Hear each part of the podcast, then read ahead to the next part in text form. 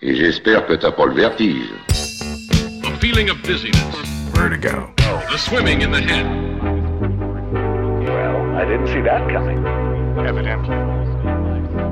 Vous écoutez Vertigo, présenté par Lucien Ducasse. Infatti la musica è un'entità astratta, noi vogliamo per forza, il pubblico vuole per forza trovare nella musica un significato o dei significati. La musica non dovrebbe avere dei significati. This is where it gets a bit uh, metaphysical. This will be my home. Everyone, have a great day.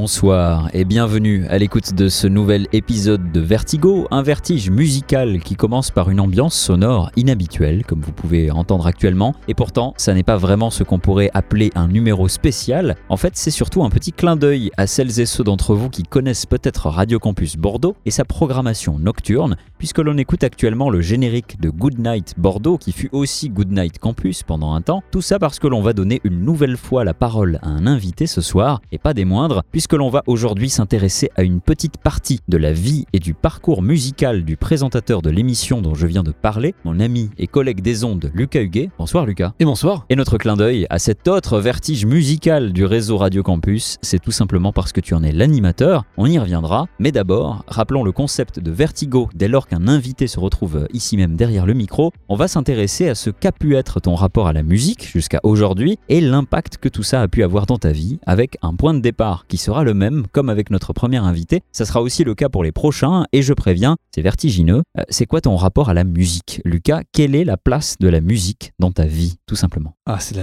oui, effectivement, on est sur une, une belle question de philosophie là, on se retrouve en, en terminale là. À chaque fois ça claque. Ouais, ça, ça claque fort. Depuis tout petit, on m'a beaucoup conditionné à l'école, l'école, l'école, le boulot. J'avais pas beaucoup de loisirs à côté. Vers les 14 ans, un truc comme ça, euh, j'ai pu me dégager un loisir, c'était la musique. Euh, parce que j'ai retrouvé le- la guitare de mon père qui était dans le garage de, de mes grands-parents, qui traînait là depuis euh, bien des années. C'est une, pour ceux qui connaissent, c'est une Yamaha FG 332 de 1982. Pas mal. Elle était fabriquée au Japon et c'est une, une guitare qui avait beaucoup de défauts, mais qui sonne très bien, mais qui pour un débutant est vraiment pas cool parce qu'elle était très dure. C'est avec elle que je me suis un peu plus engagé dans la musique et euh, que j'ai commencé à regarder un peu l'envers du décor parce que depuis tout petit mes parents écoutaient pas mal de musique évidemment comme tout le monde, pas mal de rock années 90, pas mal de oui de pop rock et typiquement la, la prog d'RTL de l'époque RTL2 euh, c'était typiquement ce qui passait à la maison et là de ressortir cette guitare là ça a été un pas de plus et ouais, la musique, bah, du coup, a eu un rôle énorme depuis ce jour-là. Et je me suis euh, jamais trop éloigné de mes instruments. La période la plus longue où je n'ai pas eu d'instruments sous les mains, c'était deux semaines.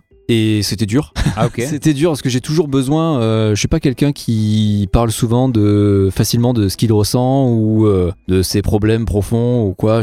Un peu de mal avec ça, peut-être de famille. Ce genre de, de choses-là, ben, je les sors mieux avec euh, un instrument entre les mains, que ce soit la guitare, le clavier que je joue un peu moins bien ou même la basse. Est-ce que tu fais un- une différence entre le rapport que tu vas avoir à la musique dans ta pratique de la musique et le rapport que tu vas avoir à la musique dans ton écoute de la musique? Ah, je crois que les deux sont pas très très dissociés chez moi. hein. C'est euh, quand j'écoute de la musique, je suis tout le temps en train d'essayer de chercher le petit détail qui peut m'intéresser ou le petit truc de production. euh. T'es dedans quoi en fait. Je suis dedans, ouais. T'es plongé dedans. Toujours. Et je déteste écouter de la musique sur un truc de merde. En voiture, j'écoute rarement de la musique, j'écoute surtout des voix.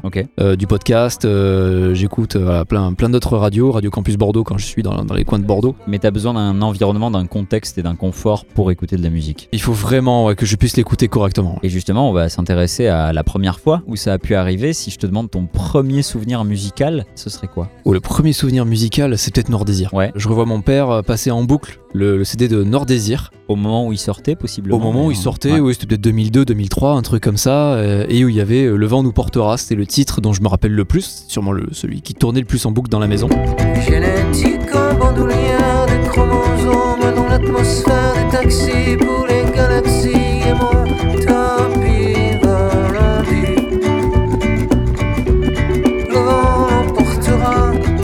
C'est là que tu trouves d'ailleurs les, les premières transmissions musicales, c'est-à-dire que du coup c'est là que tu as puisé en premier, c'est la famille euh, où il y a déjà des découvertes très tôt, des découvertes tout seul aussi de musique. euh, comment ça s'est organisé chez toi ça? Alors pendant un moment forcément ouais, c'était beaucoup de transmission musicale par mes parents Ouais. principalement. Bon après euh, avec l'adolescence j'étais un peu plus curieux. En plus j'ai eu la chance entre guillemets d'être ado quand il y avait YouTube qui apparaissait à fond et Deezer et Spotify plus tard. On peut critiquer ces plateformes autant qu'on veut mais elles ont rendu la musique super accessible pour des ados qui n'ont pas le budget de s'acheter euh, un CD c'était 15 ou 20 balles à l'époque donc c'était beaucoup plus facile d'aller sur ces plateformes là où tout était gratuit même si ça ne donnait pas un bon signal à l'industrie de la musique mais euh, c'était dix fois plus facile d'aller voir ça et de découvrir plein de choses. C'est comme ça que j'ai découvert Nirvana qui n'était pas vraiment présent à la maison. C'est comme ça que j'ai découvert Led Zeppelin. C'est comme ça que j'ai découvert des raretés de Pink Floyd que euh, mes parents écoutaient un peu. Mais il y avait des raretés qui étaient pas trop à la maison. C'était vraiment de niche. J'ai pu découvrir grâce à YouTube et plein plein de trucs. Buckethead qui est un guitariste américain que j'adore. J'ai découvert grâce à YouTube. Alors sans vouloir faire de transition nulle avec le monde capitaliste et Internet, tu m'as fait une petite liste euh, de présentations où tu as évoqué des titres avec euh, ce qu'ils avaient pu représenter euh, concrètement dans ta vie à un moment. Et on est toujours dans de la variété française avec Mickey 3D. euh, et là, tu évoques des convictions. C'est-à-dire Mickey 3D, non seulement...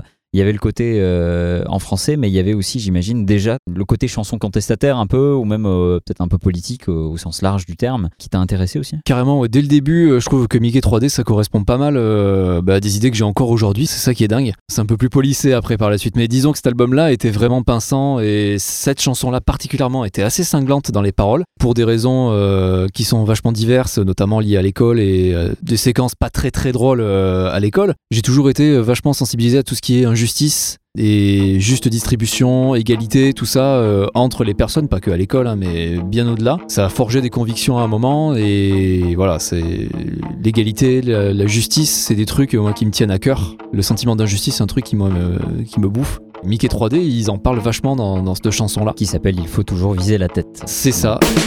On a du pain sur la planche, mais on y fait plus attention. Et comme c'est l'heure de la revanche, on se sent comme des vieux croutons. Là-bas, y a des gens qui disent qu'on est libre. Alors ils rêvent de nous rejoindre. Ils s'imaginent qu'un jour aussi ça leur arrive de marcher dans les rues sans crainte.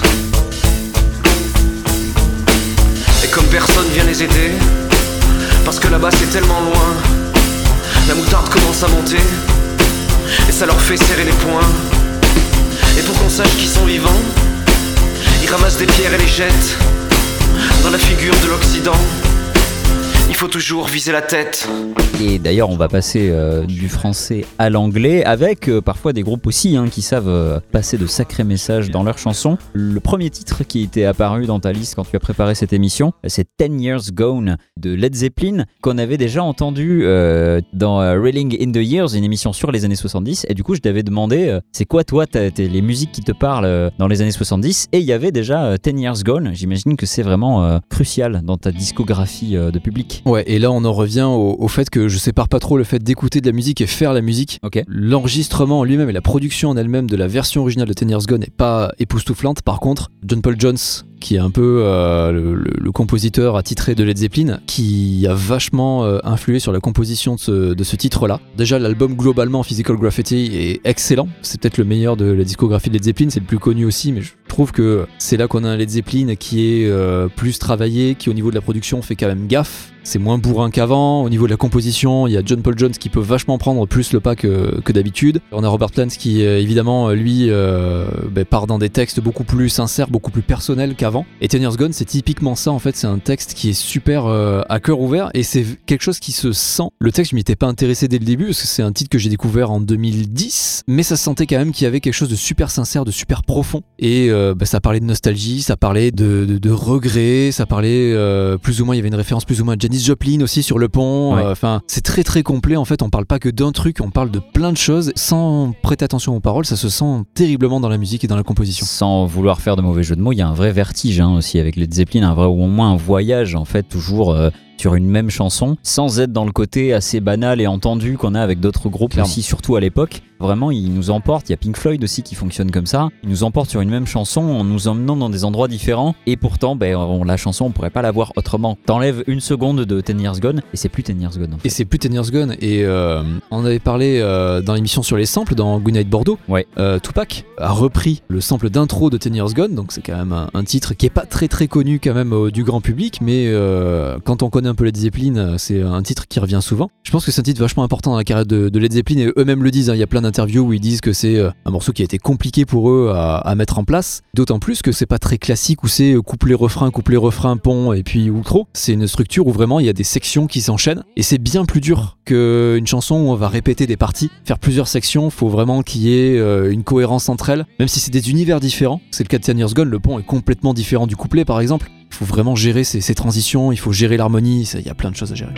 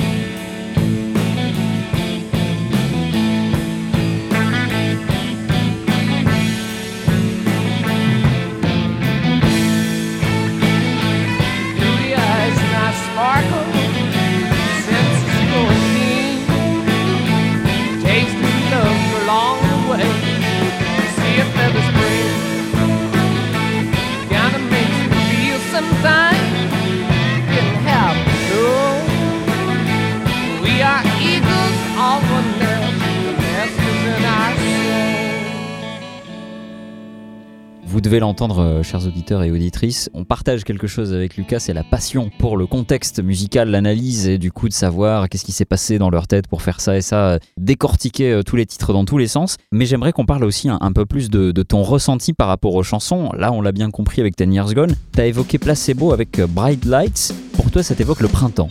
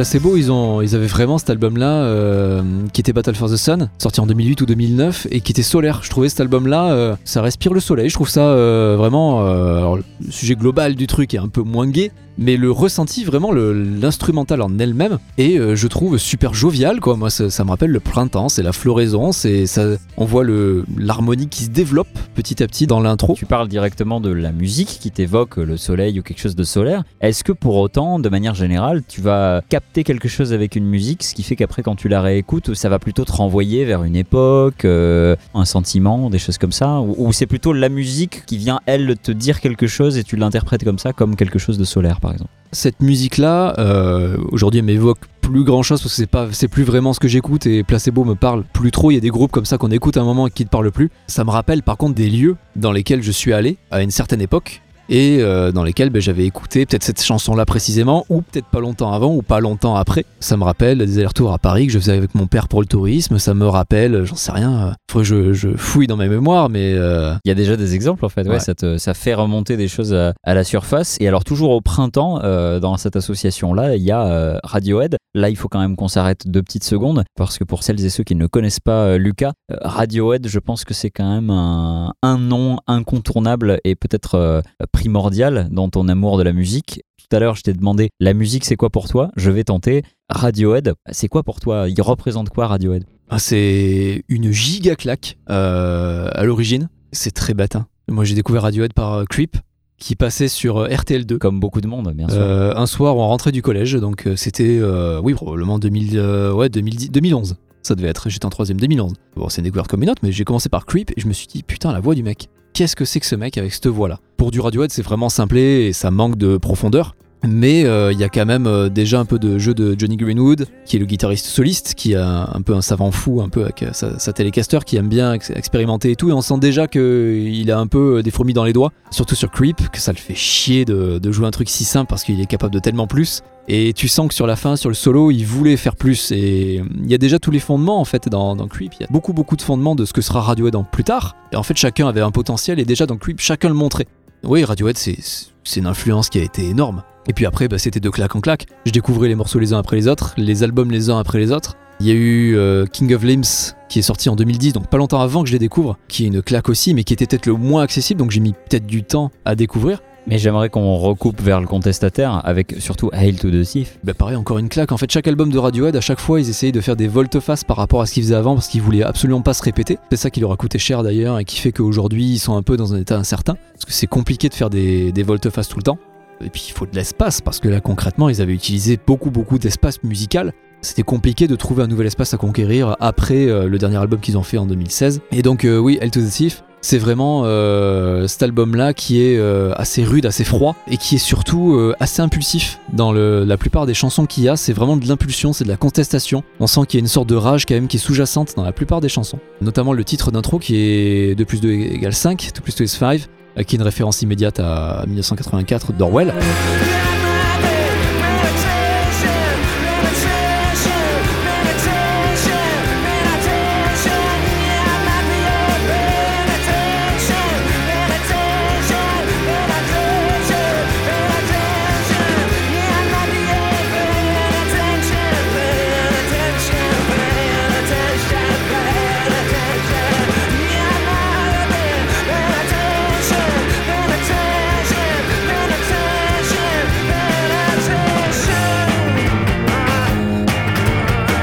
En fait, on sent que les, les sonorités vont être assez acides, assez, euh, assez stridentes. Ça va être quelque chose d'assez agressif, même dans, le- dans les textes, dans l'instrumentation, dans le- la composition. Ben après, il y a un titre Where I End and You Begin. Il reste dans l'agressivité sonore, mais pas dans l'agressivité rythmique comme on était juste avant. C'est quelque chose de quand même de plus souple, de plus doux. Et c'est là que Radiohead va sortir euh, une carte euh, magique qu'ils ont sorti un paquet de fois derrière. C'est Lord Marteneau Ah. et qui, je trouve, moi, fait un, un boulot énorme. Alors après, ça a été produit par une main de maître, euh, Nigel Godrich, qui euh, a vraiment réussi à rendre le son de Londres Marteneau, qui est assez difficile à travailler parce qu'il y a pas mal d'harmoniques. Il a réussi à le rendre vraiment beau. Mais voilà, c'est porté par Londres Marteneau, ce son-là, et je pense que c'est ça qui fait le charme aussi, euh, parce qu'il y a vraiment bah, cette dynamique-là, il y a ce son un peu strident, il y a, y a une énergie. Je trouve, euh, alors je ne danse pas du tout, mais vraiment quand j'écoute celui-là, j'ai vraiment envie de danser un peu comme Tom York. euh, Il y a un groove qui est très sympa. Pour les musiciens, vraiment, si vous avez une basse sous la main, essayez de faire les lignes de basse, elle est très très sympa. Elle est pas compliquée. Mais vraiment, on prend, du plaisir à se mettre dans ce groove-là, à s'inscrire dans ce truc-là et même à chercher à improviser derrière. C'est une très belle base. Et ça touche à notre amour du son. On écoute Where I End, You Begin.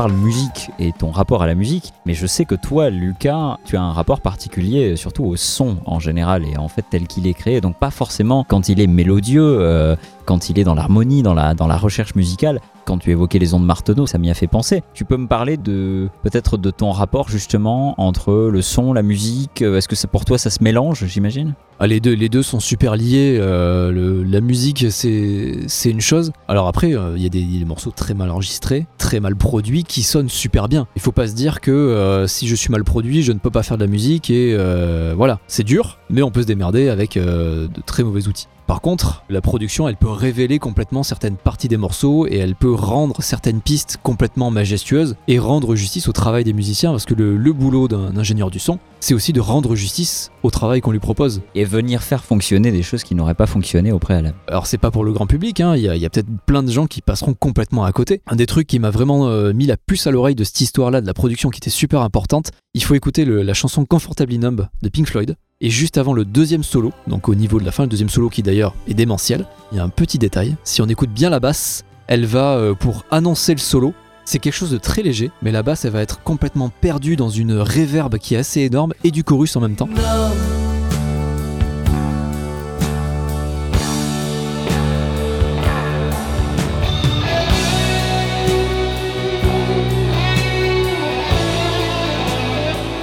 ça donne un, effet d'épaisseur. Le, le break de batterie à ce moment-là est vraiment pas euh, impressionnant du tout. Le seul truc qui va monter en intensité et annoncer ce qui va suivre légèrement, c'est juste cette basse là. Et cette basse là, ça a été l'ingénieur du son qui l'a ajouté après en post-prod. Et ça, c'est vraiment ce que j'appelle rendre justice au travail qui a été fait. Et c'est ce genre de détail là qui est super important pour qu'un morceau fonctionne. Et qui te parle quand tu viens euh, l'écouter, euh, j'imagine. Alors en parlant de, musique qui parle, dans cette émission, euh, j'ai un titre qui me plaît plus que les autres. Alors avec notre ami Thierry, c'était Waiting Line de 07 et euh, ce soir c'est euh, Dido. Alors je connaissais Dido mais je pense que si je l'avais entendu ça faisait très très longtemps. En tout cas j'avais oublié que j'avais entendu euh, Northern Sky. Est-ce que tu peux m'en dire plus de ce titre de ce qu'il représente pour toi? Ah, Northern Skies, encore une fois, on est sur un morceau, c'est un peu comme Ten Years Gone, qui traîne en longueur. Pour le coup, il n'y a pas 10 000 sections, là, il n'y en a qu'une. et je lui ai trouvé d'ailleurs un parrainage avec Radiohead dans la dans la en fait dans quelque chose qui passe avec la musique même dans le côté un peu lan- pas lancinant mais un peu C'est clairement lancinant, ah oui, oui, il y a- il y, a clairement ce côté-là qui revient. Ouais, il y avait une sorte de paix en fait dans, dans ce morceau-là, et puis c'est un morceau de, de- de fin d'album. Ce morceau-là, en fait, je l'ai réécouté plus tard, et j'ai fait attention à tous les détails Hmm. qu'il pouvait y avoir. Encore une fois, on parlait de rendre justice au travail des musiciens. Euh, Si on écoute bien, il y a un léger écho, très léger, sur la caisse claire. Si on écoute bien, la basse, elle a un son super feutré, qui est en réalité très dur à avoir. Il faut compresser, il faut avoir euh, un, un système d'enregistrement bien particulier, avec des amplis bien particuliers. Donc il y a tout un tas de contrastes, de petites, euh, on peut pas dire petites magouilles, mais de petits, bah c'est des bonnes magouilles c'est des bonnes magouilles, voilà, de petits trucs d'ingénieur du son un peu partout dans ce morceau-là que je trouve vraiment super intéressant. Et euh, on peut critiquer ce morceau-là parce qu'il traîne en longueur, parce qu'il est répétitif, mais en il y a fait, du contemplatif c'est du contemplatif. Ce qui compte, c'est la contemplation et c'est ce qu'elle donne à voir, les paysages qu'elle décrit, même ce qu'elle fait ressentir, cette espèce de solitude, ce- cette espèce de d'évocation de grands espaces qu'elle fait dans, dans les textes ou même dans, ne serait-ce que par sa voix qui s'ouvre avec cette grande réverbe. C'est du contemplatif et je trouve que c'est extrêmement réussi. I have returned to northern skies where summer hasn't touched the clouds that pass above. I have returned to the somber grace of days too early to come and too hurried to stay.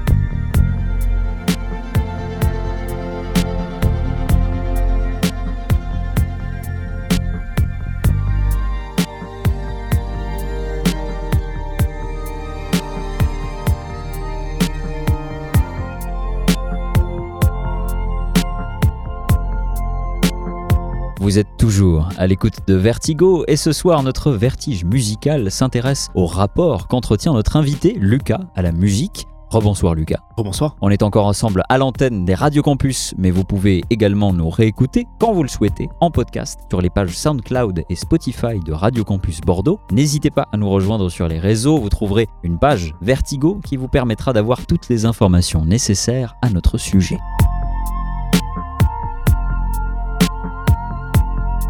On va faire un peu de synchronicité, mon cher Lucas, puisque en 2003, j'imagine, euh, tu allumes ton ordinateur euh, qui tourne sous Windows XP et euh, là, il y a une chanson par défaut. C'était Like Humans Do et c'était de David Byrne. Exactement. Dont je ne connais absolument pas la carrière et je ne connais qu'un seul morceau.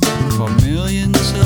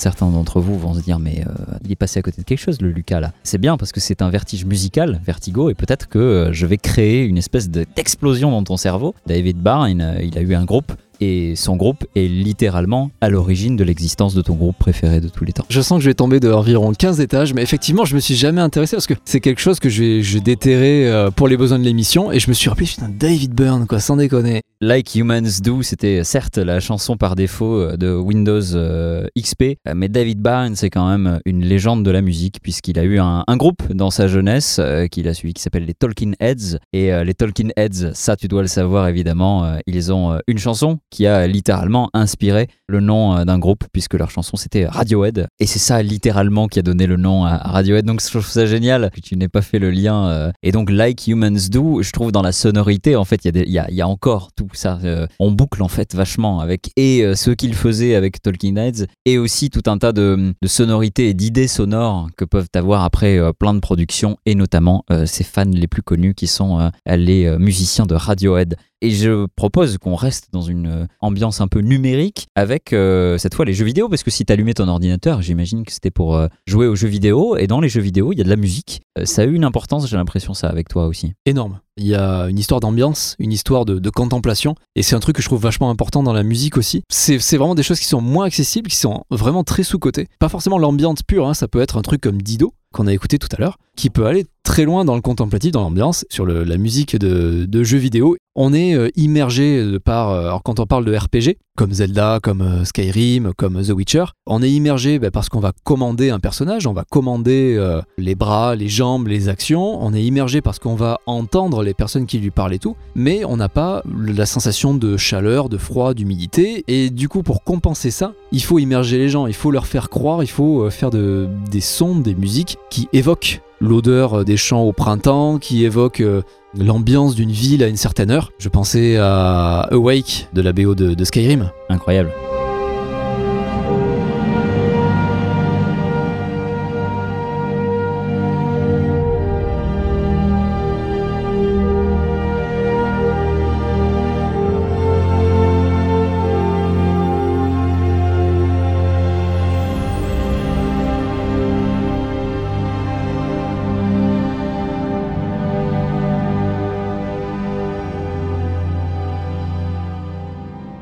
Plus impressionnant sur la BO de Skyrim, c'est qu'il y a littéralement 4 CD. Il y a du contenu. Ça fait plus de 3 heures, presque 4 de, de musique non-stop qui s'enchaînent Ouais. comme s'il avait tout composé d'un seul bloc. Je sais pas si ça a été fait comme ça, mais vraiment ça s'écoute d'un seul bloc sans rupture et on a l'impression que tout se suit. Et tu voyages du coup instantanément. Et donc j'imagine d'autant plus que euh, toi-même, tes propres voyages, tes euh, parcours peuvent euh, s'associer à de la musique. Quand tu m'expliques que ton premier voyage à Bordeaux se fait ponctuellement en musique, il y a un, un souvenir qui vient. Ça va être Moby. Et là, avec Moby, on est encore en plein euh, dans ce qui te fascine et ce qui te passionne autour du travail du son et de l'utilisation des voix notamment. On en a parlé d'ailleurs dans cette émission euh, Vertigo, mais je sais que c'est quelque chose qui te parle beaucoup, les mots mis en musique, puisque c'est quelque chose que tu fais toi-même sous le nom de Sounds from the Mist.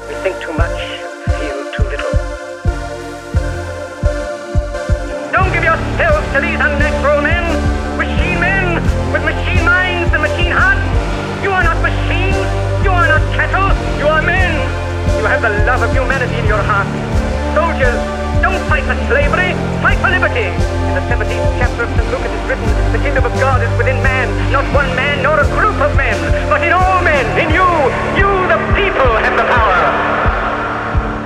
Tu travailles avec euh, les mots, euh, parfois plus le, le discours, des choses parlées, de la même manière aussi que euh, il y a bien longtemps, mais dans une autre optique, et c'est un point commun entre nous deux, puisque moi aussi j'ai beaucoup écouté cette chanson quand j'étais petit. Moby le faisait avec des enregistrements sonores euh, faits par les Lomax. Moi je l'écoutais à, à l'époque de sa sortie, et je trouve que Moby, il va extrêmement bien avec la ville de Bordeaux. Je sais pas ce que t'en penses. Je trouve aussi, et euh, alors je l'écoutais assez jeune, hein, on, on allait avec mes parents régulièrement à Bordeaux euh, pour euh, faire du tourisme ou aller à Ikea.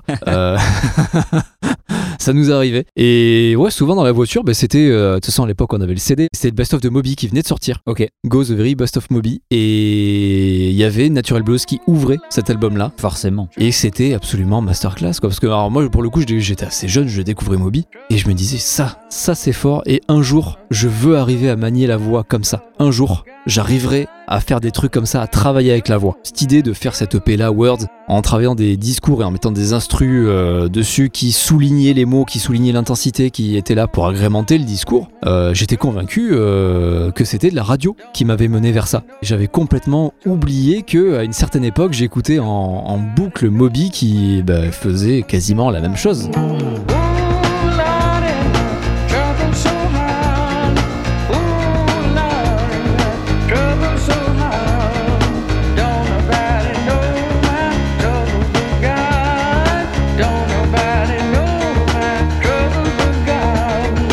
J'ai envie qu'on écoute des choses qui sonnent un petit peu différemment, comme avec notre cher Hemlock Ernst et Down. Ce, ce morceau-là, pour l'anecdote, je l'ai découvert, mais alors c'est complètement improbable. Je ne sais plus par quel miracle je m'étais abonné à la playlist de Pitchfork il y a quelques années. J'y suis toujours abonné d'ailleurs, parce que de temps en temps je découvre de, sacrés trucs. Et puis j'avais vu euh, le nom de Hemlock Ernst, je sais plus comment, mais je savais que ce mec-là, c'était le chanteur des Future Islands, qu'on a programmé euh, plusieurs fois sur Radio Campus Bordeaux, euh, aux alentours de 2017 et que j'avais bien aimé, même si je trouvais assez redondant quand même ce qu'il faisait, mais je trouvais le concept assez sympa. Et je me suis dit, purée, ce mec, il fait autre chose que Future Island, et en plus, il fait du rap. Alors je suis pas du tout fan de rap, je, suis pas non plus un hater de rap ou quoi, mais c'est vraiment pas quelque chose qui me parle la plupart du temps. Pour le coup, c'est vraiment quelque chose qui m'a parlé de ouf. C'est surtout l'instrumental qui m'a parlé, et le phrasé après, bah, ça vient naturellement avec, et c'est quelque chose qui va euh, vraiment agrémenter l'instru qui est déjà excellente. Mais c'est vraiment ce clavier, quoi, cette progression d'accords qui a dès le début. Alors je sais pas si c'est du clavier électrique, du piano électrique, ou si c'est autre chose de plus exotique, mais vraiment ça sonne comme ça. Il y a une vraie production avec ce, ce son très recherché où on se sent vraiment enfermé dans une, dans une toute petite pièce et où on sent que vraiment il y a ce son où il y a quasiment que des médiums basses. Et c'est pareil, très apaisant.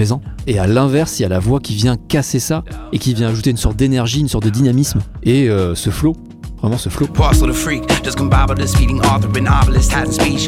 Head in the beach, doom bassoon, typhoon swoon, head heavy in June, too weak to play the spoons, to laugh, to see the rest, caress the size. Before the top saw spores and seeds, it's unboiled, and sprouted we encore. Like tongues from snakes, his sung lungs hung from drapes encased in dust and silk husks. They hush when wind brush, the touch, your skin brush, the blood blush like tension in terse verse, like needles in church when pen drops in language weaves ways my ankles. Sue say my thank yous, embrace the distant taste and grace air. Walls the fair stare light, fire shed bare my life, carried on by under unawares at night. Between the dawn of wrong and right. Magic, magic, magic, men waiting their new recital. Second pageant for the masochist. Title fire, breathing dragon revival. New Bible to read, new idol to rival. Second chances, leaving atrophic cycle. Open ended, open to sin and hoping to finish. Holding repentance, notice diminished and blasphemy side. Circumvent opposite eye, purpose unspeakable wide. Circus of human disguise, is firm with grind. Service the live feast down in dirty water under you. Hollow oddities, resurface bloated, lack of sleep. Turn pressure to freeze, forcibly lessening greed by turning their flesh on the green. Motioning hands and weak, bravery labeled as weak. Weaning themselves from the milk by the ounce. Precious than sound, vision is doubt depends on new listeners now. Voicing their cries, sensing the ground.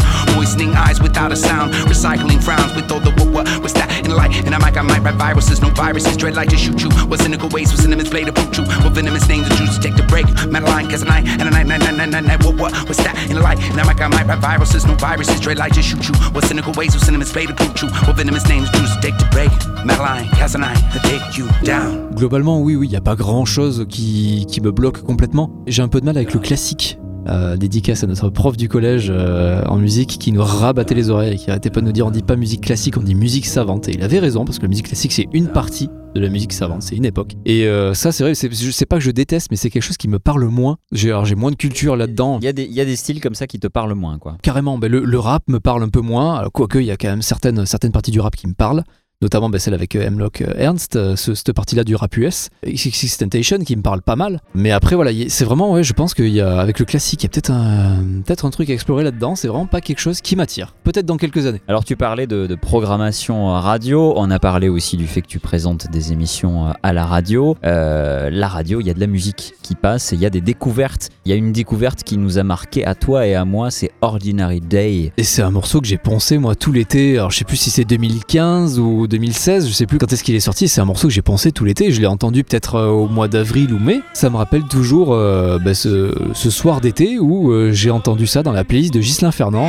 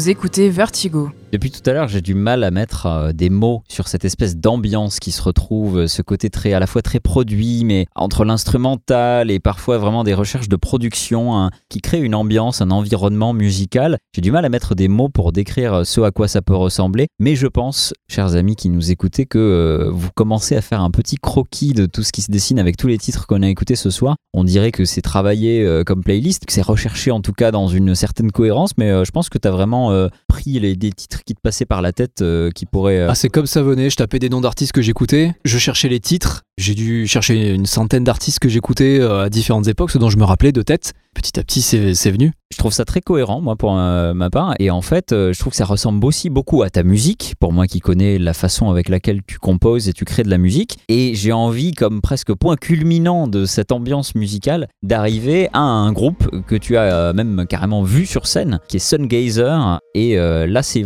une claque live qui est Threshold. Énorme. Ouais. Énorme.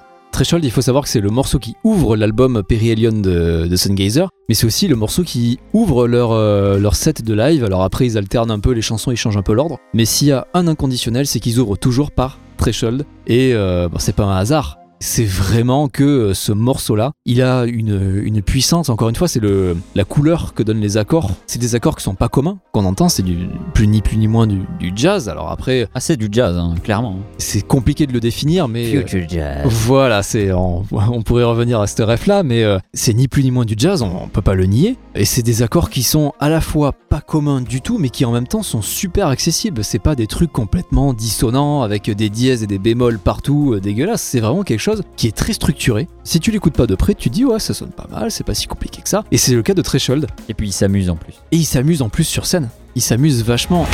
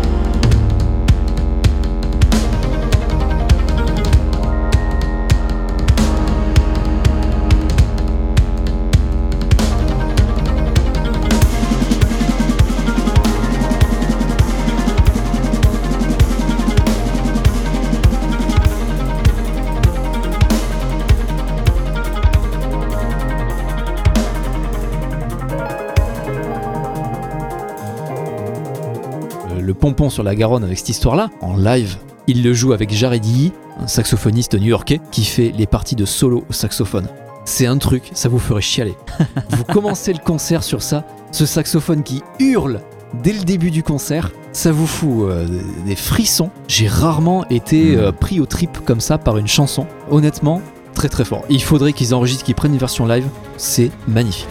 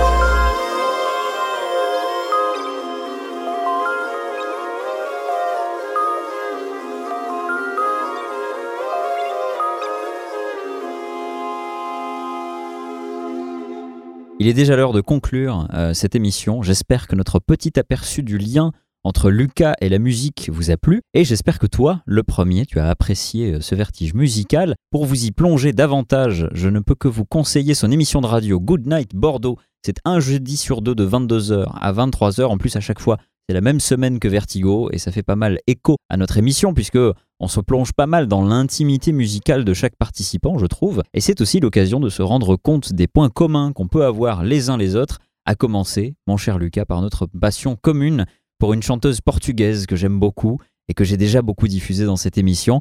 C'est Maro.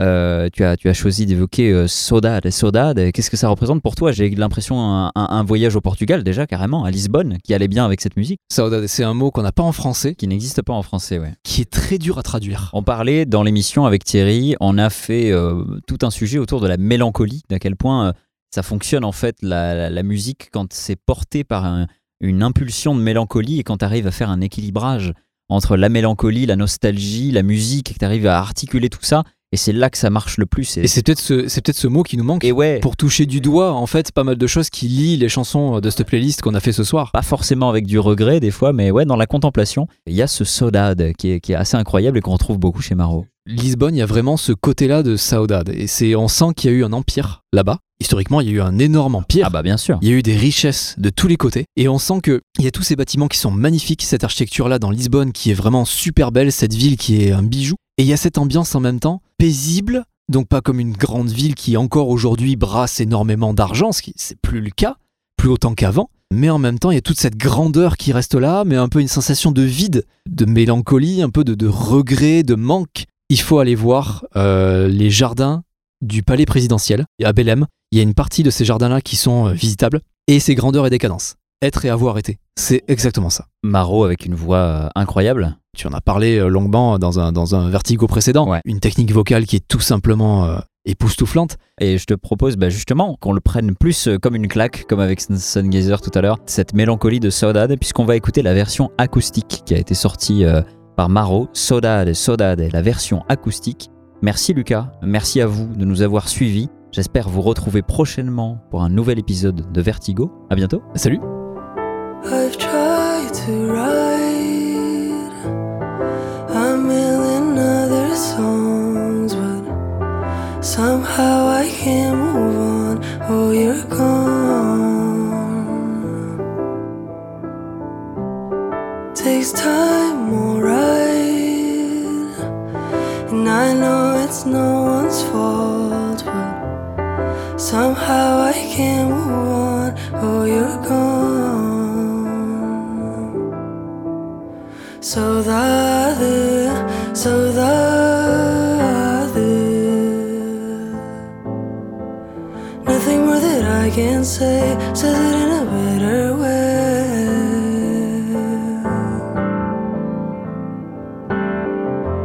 Saudade, saudade.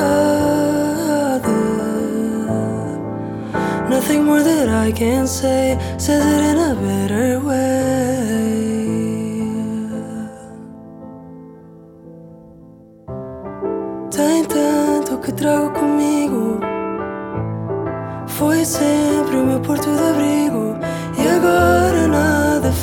Sentido. Perdi o meu melhor amigo. E se não for demais, peço por sinais. Resta uma só palavra. Saudade, saudade.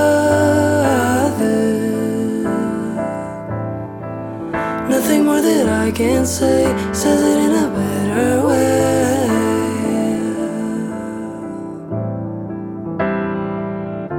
Saudade, saudade. Nothing more that I can say says it in a better way. Nothing more that I can say says it